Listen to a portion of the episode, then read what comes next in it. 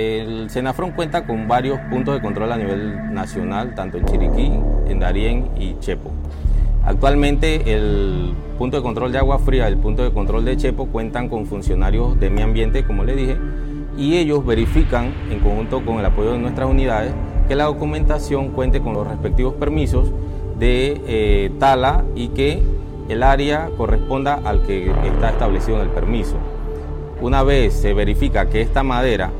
eh, cuenta con el permiso, pues puede circular si se ha desarrollado y se ha llevado a cabo con todos los, los permisos que tienen que sacar en el Ministerio de Ambiente.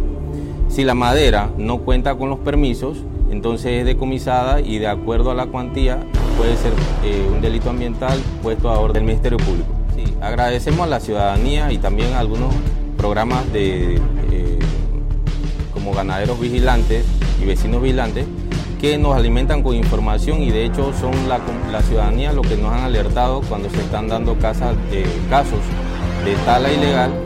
de minería ilegal y también la de cacería ilegal que nos comunican cuando ven personas ajenas al sector, eh, ven vehículos extraños en el área y cuando vamos a, ver, a verificar hemos detectado los casos de minería ilegal y de cacería ilegal. ¿Cuál sería la vía para comunicarse con el Servicio Nacional de Fronteras?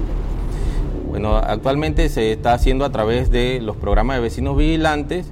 y que tenemos un acercamiento constante con la ciudadanía, con los dirigentes comunitarios y las autoridades de cada sector. Nuestras unidades están siendo capacitadas en las leyes de delitos ambientales. Aparte de ese caso que fue bastante resonado en las redes sociales, carne de lagarto y el cuero de lagarto, que fue este año, eh, también tenemos casos donde se han hecho algunas intervenciones a través de la Operación Titán,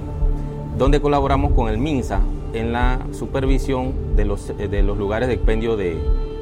productos cárnicos, donde se observan que los productos estén en buen estado, pero se detectaron eh, tanto carne de venado y carne de conejo pintado, que son especies que están en peligro de extinción, aparte que no reciben la, la debida conservación de frío, son carnes que está prohibida la comercialización y la caza. Eh, estos delitos eh, al medio ambiente, comisionado, eh, ¿de qué forma afectan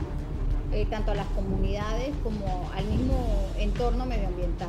Bueno, en la parte de la, de la caza ilegal, tenemos que el principal afectado es el venado cola blanca, que está en peligro de extinción a nivel nacional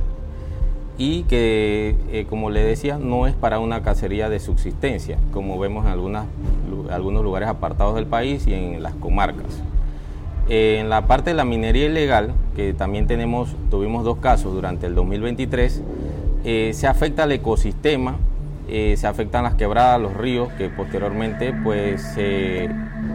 interviene el hábitat natural de peces, de aves, y lo que ocasiona un deterioro de las fuentes eh, acuíferas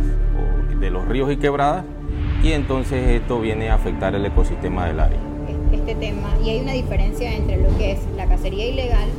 y la cacería este, para la subsistencia. Eh, los casos que hemos tenido durante el 2023 son en referencia a personas que normalmente cuentan con permisos de portación y de tenencia de armas de fuego en este caso rifles calibre 22 y de escopetas pueden ser calibre 20 o calibre 12, las cuales son utilizadas para la cacería más que todo de el venado cola blanca. Entonces eh, ellos o las personas que se dedican a esto, que tienen sus permisos, no necesariamente son para cacería de subsistencia, que podemos verlo más en las áreas comarcales.